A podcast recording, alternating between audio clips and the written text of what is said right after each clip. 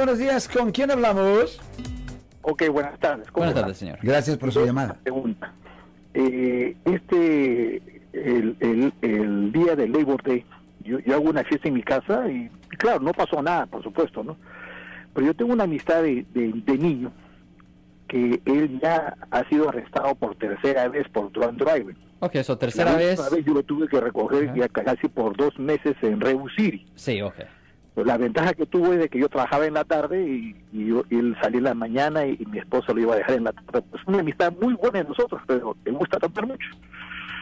El día de Labor Day eh, había venido tomado porque hizo una reunión en la casa y él se puso un poco tero con la cuestión que quiso manejar. Mira acá cerca de la casa, pero la cuestión que no me gustó es que manejó. Sí. Ahora la pregunta es, si lo agarraran por cuarta vez, ¿qué pasaría? Ok, primero tengo que establecer si es cuatro veces dentro del curso de 10 años. No, e- él ya la última vez que lo agarraron fue en el año nove- 90. O sea, la primera vez que fue en el 90. No, no, la, e- esa fue la tercera vez.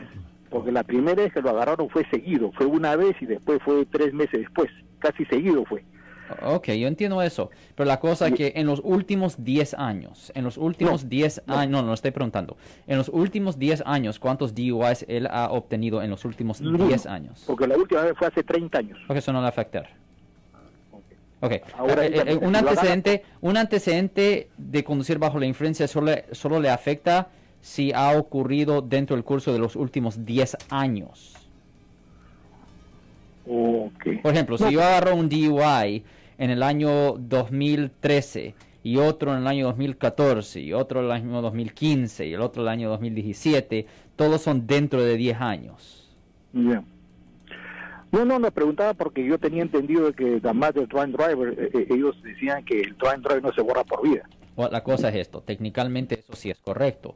Cualquier persona que es encontrada culpable de conducir bajo la influencia va a tener una convicción criminal en el registro criminal. Eso es separado e independiente al registro de conducir con el Departamento de Motor Vehículos. Generalmente los puntos con el Departamento de Motor Vehículos quedan por 10 años, pero con respecto a la Corte Criminal, eso queda ahí por vida. Ahora sí se puede hacer un proceso para hacer una limpieza de sus convicciones penales para que en el futuro esas convicciones no le afecten a él por razones de obtener trabajo, seguro, préstamo y No, vivienda. ya, ya nos vamos a jubilar también ya. Y le digo, solo ya estamos dando un ya ejemplo. un poco viejos. Ok, solo le estoy diciendo eso. Pero el punto es esto. Ah, un antecedente de conducir bajo la influencia solo le va a afectar si ha ocurrido dentro del curso de los últimos 10 años. Muy agradecido por su tiempo, doctor, y será hasta otro momento. Gracias, Marcos. Gracias. Ten buen día, señor. Si les gustó este video, suscríbanse a este canal, aprieten el botón para suscribirse y si quieren notificación de otros videos en el futuro, toquen la campana para obtener notificaciones.